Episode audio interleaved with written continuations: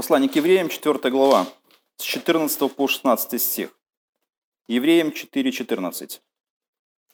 «Итак, имея первосвященника великого, прошедшего небеса, Иисуса Христа, Сына Божия, будем твердо держаться исповедания нашего.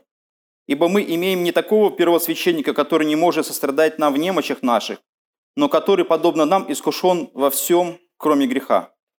Посему да приступаем с дерзновением к престолу благодати, чтобы получить милость и обрести благодать для благовременной помощи. В предыдущих стихах, э, контекст 14-16 э, стиха, э, а, автор послания к евреям как бы подводит определенную мысль и говорит своим слушателям и читателям о том, что есть определенная ответственность за то, что они слышат. Евреи слышали в истории, когда они вышли из Египта и не послушались слов Господних, и с ними случилась беда. Они погибли все в пустыне. Поэтому автор послания оставляет своих слушателей с определенным чувством таким э, страха и благоговения перед Богом, потому что если евреи несерьезно отнесутся к Богу, то их ждет точно такая же участь, которая э, постигла евреев, которые не послушались голоса Божия, э, голоса Моисея и не вошли в обетованную землю, землю покоя.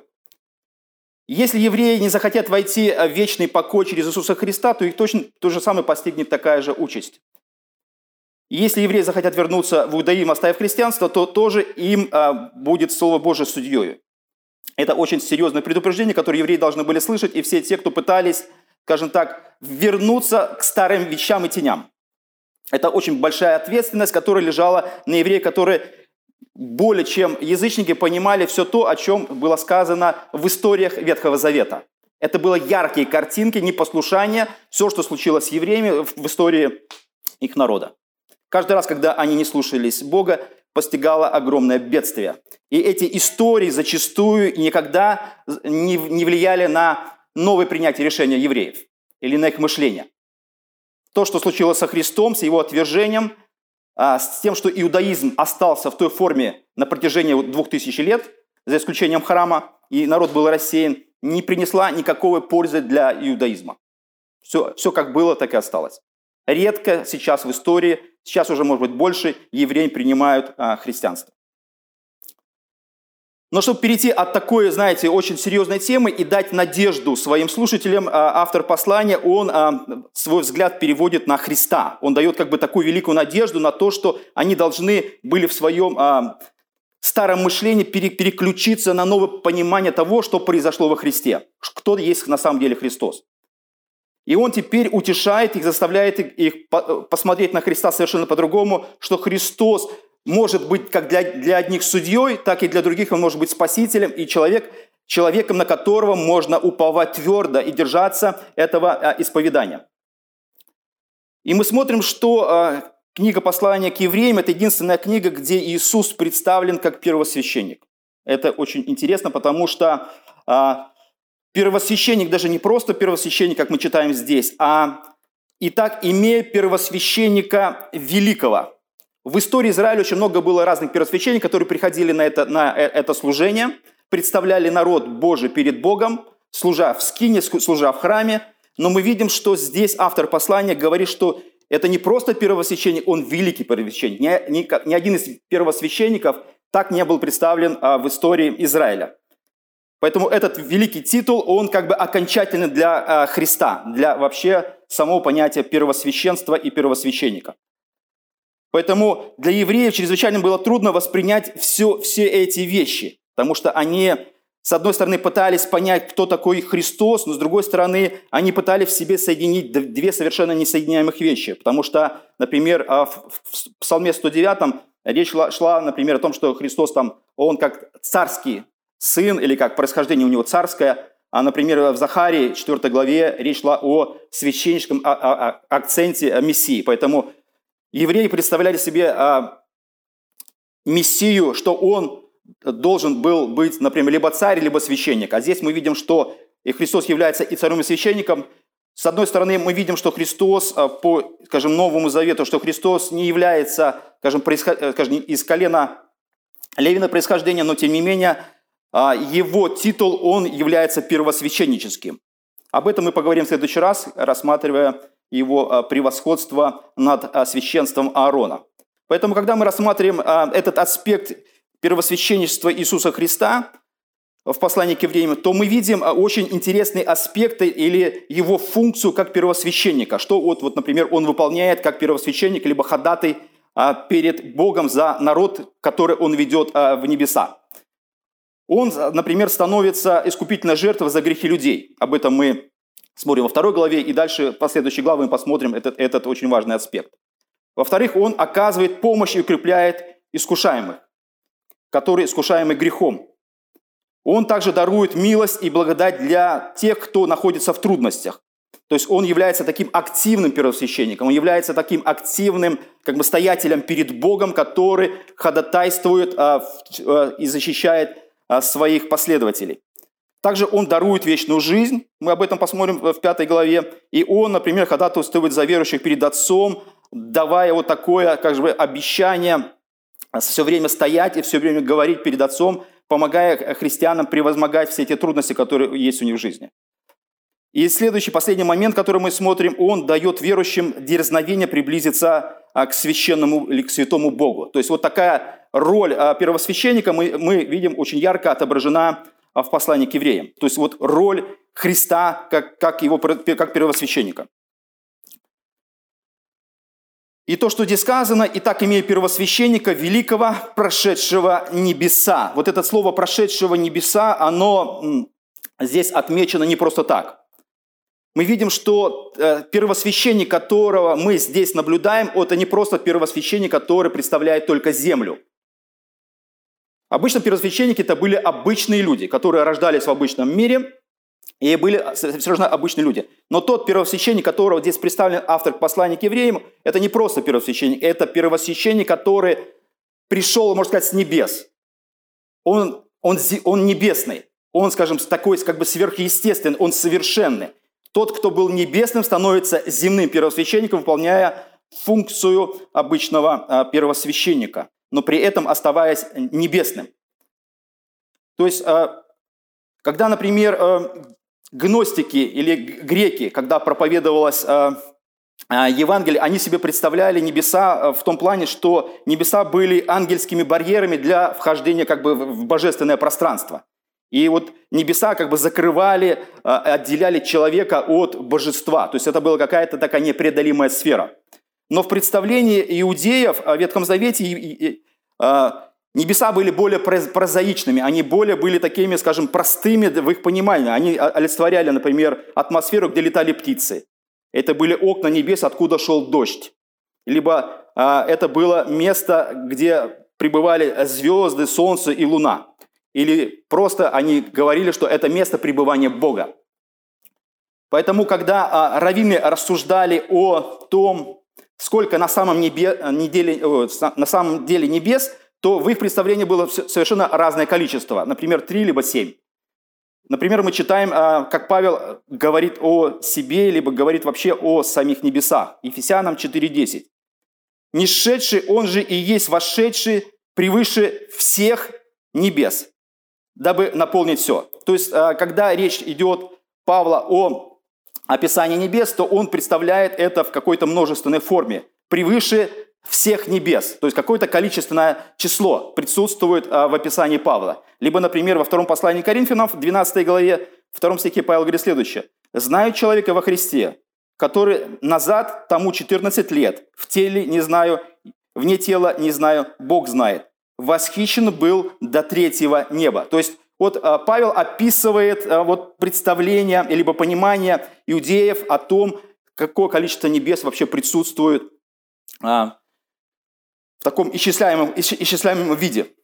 Поэтому обычно в Ветхом Завете небеса это были, э, скажем, выражением какого-то множественного числа, с одной стороны, с другой стороны, это было, означало высоты, либо какие-то превознесенные места. То есть что-то такое, что было отделено от человека, и в понимании евреев небеса всегда были как бы двое. С одной стороны, они отделяли а, землю от пространства, которое находилось выше, и с другой стороны, а, они, небеса означали какие-то две совершенно разные сферы. Когда, например, речь идет, мы говорим земля и небо, мы говорим о том, что есть разные совершенно две сферы. Есть земная сфера и духовная, небесная сфера. Мы просто называем другую сферу, которую мы не видим, с которой мы взаимодействуем, которая а, отражает ангелов и, и Бога. Это небеса, это какое-то пространство, где все это от, нас, от наших глаз скрыто, но иногда проявляется.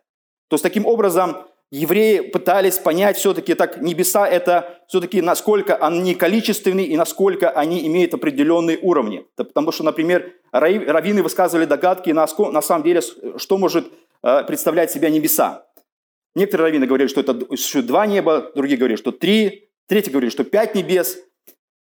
Некоторые говорили семь. Семь говорили лишь потому, что э, число семь само по себе представляло для многих иудеев как совершенное число, где э, было это все определено по дням творения мира. То есть было шесть дней творения, а потом был седьмой день творения, где Бог как бы заканчивает весь процесс э, мироздания и успокаивается от своих дел и входит в небесный покой. Поэтому семь это шло по причине того, что семь – это какая-то причина совершенства, либо какие-то вещи, которые олицетворяют самого Бога. Поэтому, когда мы читаем, имея такого первосвященника, великого, прошедшего небеса, прежде всего речь шла в выражении или в понимании евреев о том, что это выражение используют для описания небесной скинии, которая а, является как бы представительством Бога в которая является каким-то такой вот резиденцией, с, с которой приходит вот этот великий первосвященник. То есть Иисус спускается в мир и таким образом а, представляет небеса. То есть это не просто первосвященник, это сверхъестественный первосвященник. Это совершенный первосвященник.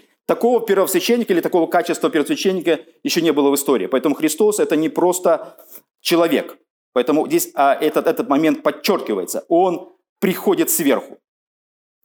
Но с другой стороны, мы видим еще два таких аспекта, которые а, в понимании, например, греков было вообще недостижимо, как потому что для них божество, либо а, духовный мир был настолько отделен от человека, что Бог практически не соприкасался со своим творением. Он был как бы а, настолько отделен, и если даже какие-то проявления были, то это были через каких-то посредников, и Бог никаким образом не соприкасался со своим творением. Но мы видим, что а, в этом тексте отображена две, две очень таких великих идеи, которые показывают, что Бог не настолько далек, но очень близок к своему творению. Мы видим а, это в, в, имени Иисуса. Написано, что имея такого первосвященника великого, прошедшего небеса, Иисуса, Сына Божия. Вот здесь а, две категории, которые нам представлены а, в лице Иисуса Христа. Первое – это то, что Христос, скажем, отображает человечность либо человека – его имя отображает человечность. Он назван Иисусом, поэтому здесь присутствует такое определенное а, обыгрывание а, человеческой природы Христа. Иисус здесь представлен как а, подобный, вот в истории, которую смотрим в послании к евреям 4 главе, здесь была история, связанная с Иисусом Навином, который вводит евреев в обетованную землю, который вводит их вот в это место покоя земного. И вот это э, Иисус Навин и Иисус Христос, а, два имени, которые отображают разные, скажем так, раз, разные функции. С одной стороны, человечность, с другой стороны, разное положение или разную функцию, которую они выполняют в истории. Иисус Навин выполнял историю или положение такого, что он вводил евреев в обетованную землю, вместо покоя, а Иисус изображен как тот, кто вводит а, всех последователей в небеса, вот в этот обетованный вечный покой. То есть два таких а, прообраза, которые мы все время видим, игра вот этих слов и имен, которые отображена а, в послании к, евреям. Например, а, имя Иисус или Ишуя – это по-древнееврейски, а имя Иисус – это по-арамейски, которое, в принципе, мы сейчас и используем. Поэтому Вся, все это показывает вот такую как бы двойственность природы Христа. С одной стороны, он человек, это имя, которым особым образом связано с его человеческой природой, точно совпадающее с нашей природой. У всех у нас есть имена земные, которые мы, э, скажем, несем в течение нашей жизни. И второе, что мы видим, а, это второе его, а, второе его проявление как великого первосвященника. Здесь написано Иисуса Сына Божия. То есть Сына Божия – это ветхозаветный божественный титул, который применялся непосредственно к Богу, к божественной природе Христа. Он является и сыном, и он является сыном Божьим, сыном Бога. Поэтому это, эти все моменты отображены в том плане, что все это не просто случайно, что э, и человеческая, и божественная природа Христа соединились вот в этом великом первосвященнике. который не просто пришел с небес, но соединил небесное и земное. Он соединил в себе небесное и земное, как, как в своей собственной личности, так он соединил небесное и земное, соединив, а, скажем, это таким образом, что вводит нас в небеса. То есть нас земных вводит в небеса и дает нам возможность соединиться с небесным или присоединиться к небесному. То есть это такой как бы проводник, либо человек, который непосредственно осуществляет а, работу, скажем, доставки, либо сопровождения а, людей а, в небеса. И дальше а, здесь автор говорит следующее, будем держаться а, твердо исповедания нашего. То есть, что такое держаться исповедания нашего? Вот это и есть исповедание, когда мы признаем Иисуса как верховным первосвященником, как того, кто вводит нас в вечный небесный покой, и который является одновременно и человеком, и Богом в одном, в одном лице. То есть вот это и есть христианское вероисповедание. Потому, потому что многие евреи готовы принять Иисуса как человека, но не готовы принимать его как Бога. Поэтому христианское вероисповедание, что Христос есть и человек, и Бог одновременно. Это Бога-человек, который в совершенной форме явил себя в мир. Поэтому если кто-то из евреев пытается исключить из этой формулы божественность Христа, он просто а, не держится этого вероисповедания, которого твердо нужно держаться. Нужно, нельзя сказать Слово Божие, нельзя искажать откровений, нельзя принижать Христа как великого а, первосвященника. И дальше, а, дальше в 15 стихе сказано следующее. «Ибо мы имеем не такого первосвященника, который не может сострадать нам в немощах наших, но который, подобно нам, искушен во всем, кроме греха».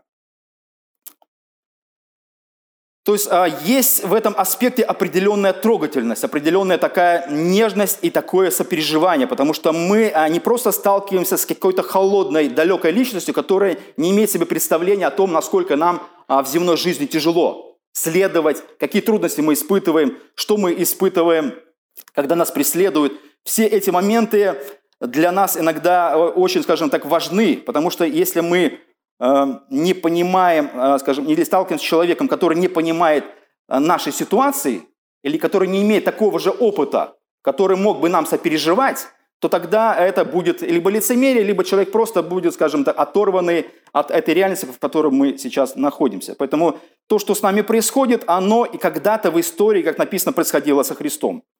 То есть не Христос не просто такой сторонний какой-то зритель, либо участник процесса нашего следования в земных э, страданиях, но мы имеем такого первосвященника, либо такого человека, который может э, сострадать в наших немощах, который может сопереживать нам, который точно так же, как и мы, испытывал определенные, скажем так, страдания и трудности, будучи человеком.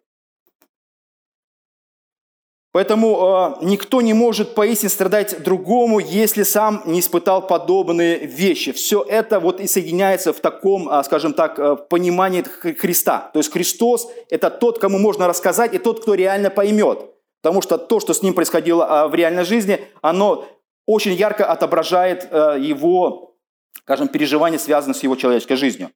И ничто не может выразить так глубину а, Евангелия, как само Писание. Потому что идея, которая вот здесь отображена в послании к евреям, 4 главе, она ярко еще была отображена еще там за 700 лет до того, как автор послания к евреям это записал.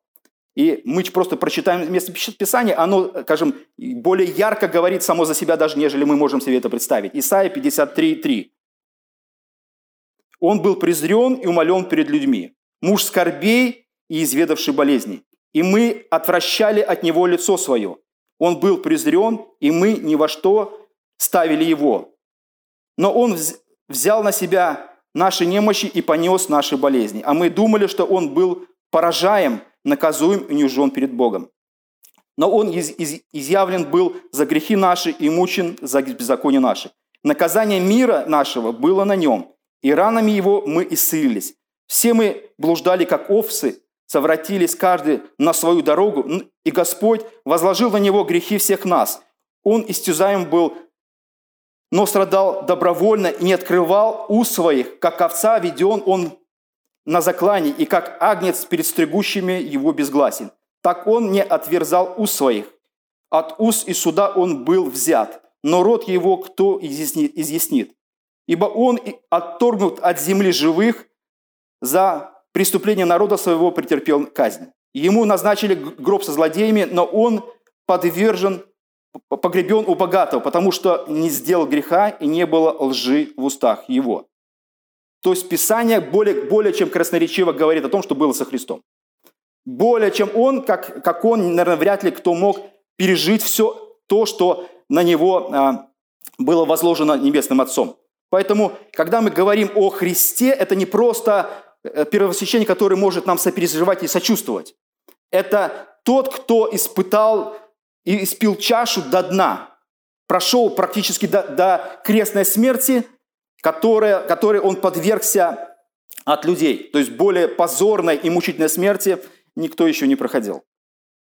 Поэтому Христос – это тот, кто реально понимает все, все трудности, болезни и даже смерть. Он вкусил или дошел до самой крайней ее части, поэтому, когда человек находится даже в смертельной опасности и может молиться к Богу, «Господи, сохрани, помилуй меня, мне страшно», или какие-то вещи он испытывает в жизни, вот в разных ситуациях, которые с ним может, могут происходить, он, он прекрасно должен вспомнить о том, что Христос вот в этом борении, например, в Гефсиманском саде проходил точно такие же испытания. Ему было и страшно, и он испытал, испытывал огромный ужас, связанный с приближением а, крестных страданий и смерти. Все это было непосредственно Христом. Поэтому, когда Христос, наш первосвященник, может сострадать в наших немощах, то это абсолютная реальность. Он более чем кто пережил все эти страдания. Поэтому то, что с ним происходило, оно происходило для определенной цели, чтобы мы получили совершенного человека, который был совершен во всем. Не просто в безгрешной жизни, как мы читаем в этом, а, в этом отрывке, что он был искушен во всем, кроме греха. Нет, что он а, буквально, скажем, полностью испытал а, все переживания и трудности следования, следования за Богом. Поэтому какие, если даже на него и обрушились определенные страдания, как написано, искушен во всем, кроме греха. Слово «искушен» – это имеет определенный такой смысл, где испытать с целью отклонения, либо отвержения, либо разрушения, либо уничтожения. То используется такая форма, где на объект а, обрушивается какое-то определенное давление. Нечто подобное давление и было со стороны общества иудаизма на евреев-христиан, которые следовали за ним – то есть это было не просто, скажем так, среда, где просто евреи перешли в христианство, собирались в христианском собрании, и все у них было хорошо и благополучно. Нет. Люди были изгоями в своем доме, в своем обществе, в Израиле, и это было огромное гонение. Они фактически находились в гораздо худшей ситуации, нежели язычники. Язычники, они просто перешли в христианство, даже если у них там были божества и многие вещи, но не испытывали таких трудностей, которые испытывали евреи, потому что они предали веру отцов, они отвергли иудаизм, как, как себе евреи это представляли, и таким образом были в таком определенном э, душевном смятении. И на них оказалось огромное гонение. И вот это давление и как подвергало, под таким давлением подвергались иудеи и христиане, чтобы опять вернуться в иудаизм, опять верну, отвернуться от христианства, уйти от Христа, перестать исповедовать Христа как Сына Божия, как Мессию, как посланника небес – и вот это давление, на которое оказывалось на евреев, а, автор послания говорит, посмотрите на Христа.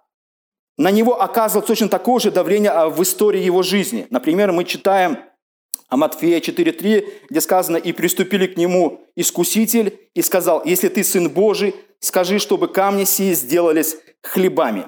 То есть вот это давление, либо искуситель, либо искушение, как здесь написано, искушен во всем, а все время оказывалось на Христа. Поэтому, когда христиане, евреи переживали все эти страдания, то Христос переживал нечто подобное. То есть он, э, скажем, испытывал эти трудности. Но смысл всех этих испытаний, скажем, по отношению к Христу совершенно иначе выглядит, потому что Христос выдержал испытания, не подвергнувшись греху, не согрешив ни разу.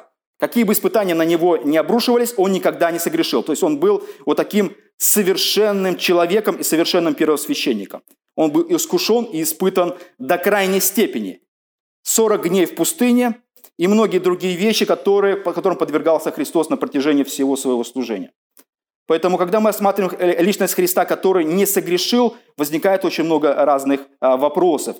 То есть ошибочно было бы утверждать, что поскольку он не мог грешить, то и искушать его было, не было никакого смысла. Вот так иногда люди э, рассуждают. Поэтому целью искушения было со всей уверенностью продемонстрировать, что он не мог согрешить. Поэтому, когда люди размышляют над этим аспектом о жизни деятельности Христа, что он был, с одной стороны, искушен, но с другой стороны, он был совершенным, то смысл всех этих искушений ставится в определенную а, зависимость. Поэтому, когда а, богословы размышляют над, над сутью доктрины о том, что мог ли или не мог Христос согрешить, то а, богословы формулируют с помощью двух выражений того, что произошло со Христом невозможно согрешить, возможно не грешить, не согрешить. Поэтому такое истинное понимание, что было со Христом, это он не мог согрешить.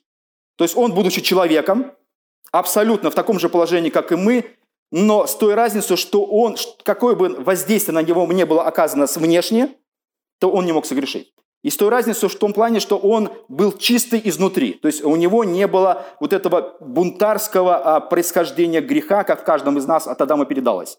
То есть у нас, а, в отличие от Христа, всегда происходит следующее. У нас а, давление происходит в двух, в двух, скажем так, направлениях. Давление с внешней стороны, нас искушают, на нас давят, и люди, и духовный мир. И с другой стороны, у нас еще внутренний первородный грех, который все время нас э, подвигает к греху. Он двигает нас к греху. Поэтому у нас все время возникает двоякое давление, внутреннее и внешнее. Вот со Христом было иначе. У него не было вот этого внутреннего давления по отношению к греху и склонности к греху, потому что в нем не было этого первородного греха. Но с другой стороны, у него было а, внешнее давление, которое он переносил и которое могло его вести в состояние, которое когда-то был введен Адам. То есть Адам тоже внутри был, изначально был создан чистым, вот как Христос совершенным, без внешнего, внутреннего греха. И внешнее воздействие ввело Адама в грех. Этот в грех, скажем так, породил первородный грех. Внутренний грех, который стал а, основой человеческого а, мышления, движения в сторону а, растления греха, и который потом подвергся человеческий род, когда Бог произвел потоп на род человеческий, потому что написано, что грех настолько сильно стал прогрессировать, что невозможно было его остановить ничем, как только потопом.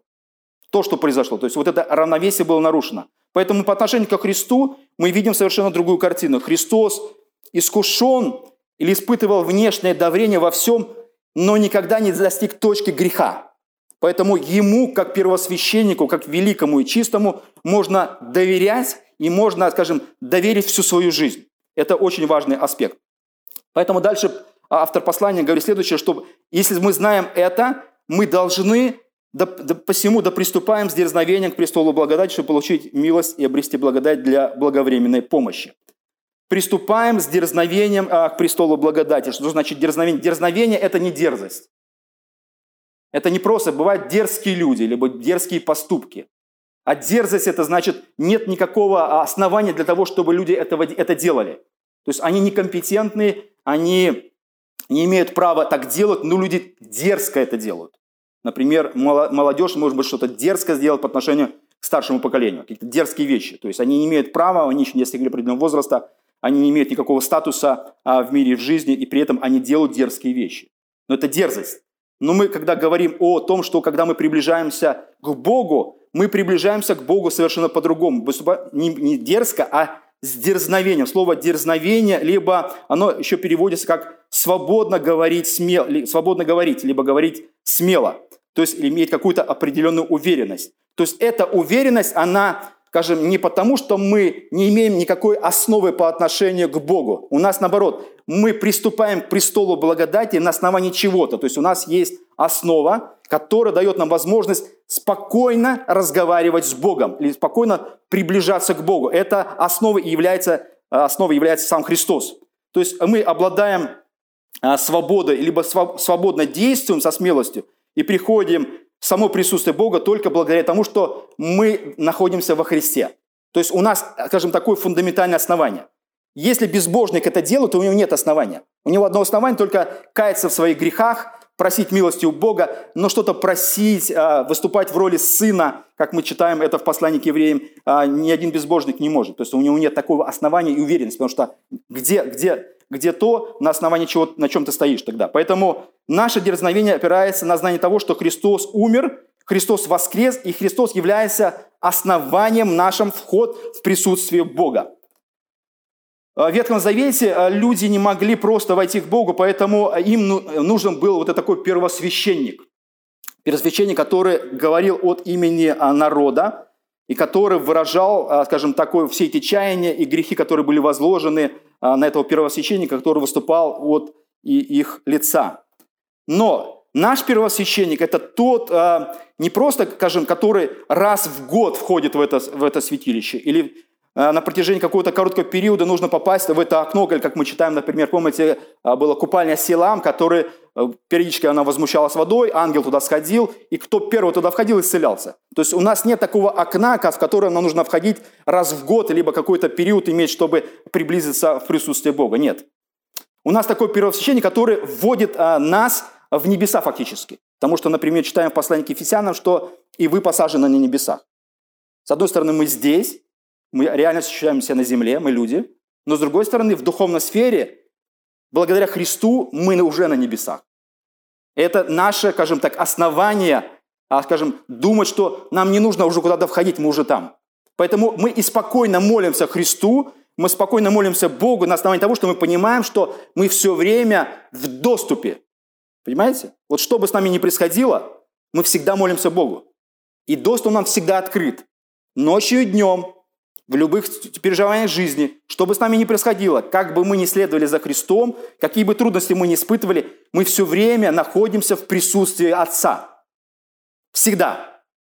И это такой благоприятный момент, который ветхозаветные евреи даже себе не могли представить, что такая возможность будет в будущем, благодаря Христу. То есть Христос является основанием того, что мы имеем такое великое преимущество, что мы все время можем молиться Отцу в любой момент. Это такое благо, которое иногда мы до конца не осознаем. Вот мы просто взяли и помолились. Мы просто взяли и попросили. Мы исповедовались, мы как-то поплакались, мы открыли свое сердце. И это благодаря тому, что уже огромная работа Христа была совершена как первосвященником а, в жизни а, для верующих. Поэтому через Христа грешные люди могут приходить в присутствие святого Бога, где они получают милость, написано, и благодать, а не осуждение как здесь написано, чтобы получить милость и обрести благодать. Мы ее получаем всегда и сразу. Вы понимаете? Вот всегда и сразу.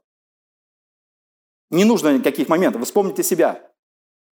В любых моментах не нужно же какое-то занять религиозное место, а, какую-то религиозную позу, там, преклони колени. Вот как мы иногда находимся, мы лежим даже иногда бывает, либо мы едем. Были там мне а, такие ситуации, где я, скажем, опасной для жизни ситуации, где я сидел просто и молился, сидел и молился.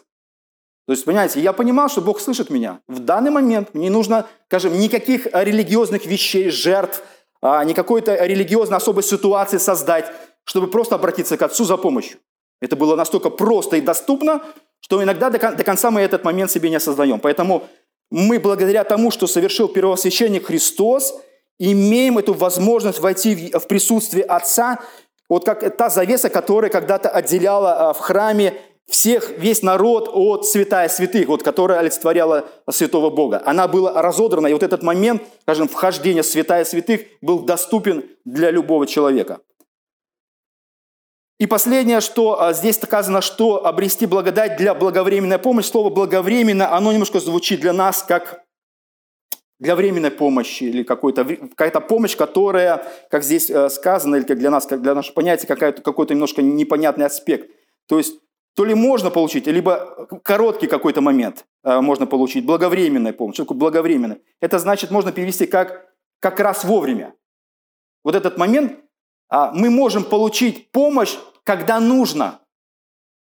Понимаете? То есть вот этот момент, он все время должен у нас присутствовать. То есть благовременно – это слово, оно в разговорной речи э, выражает эквивалент того, что как раз вовремя, что мы можем получить милость и обрести благодать для помощи как раз в то время, когда это необходимо, в любой момент нашей жизни. И это все благодаря тому, что Христос является нашим первосвященником. Вот вся та работа, которая сделана Христом, дала основу для вот этой благовременной или как раз вовремя помощи. Поэтому мы приходим в присутствие Божие благодаря тому, что совершил Христос. Поэтому, когда мы читаем этот отрывок, он наполнен огромным глубоким смыслом, когда небесное и земное соединилось, и благодаря Христу мы находимся в Его божественном присутствии, всегда можем а, уповать на Христа, всегда можем понимать, что Христос может нам сопереживать, так как Он это делал, и при этом мы можем все время а, помнить о том, что мы можем всегда получить милость от Бога, благость, и всегда отвеченные молитвы наши будут, э, молитвы наши будут услышаны. И мы благодарны Господу за эту великую милость, которую это было сделано благодаря нашему первосвященнику Иисусу Христу. Аминь.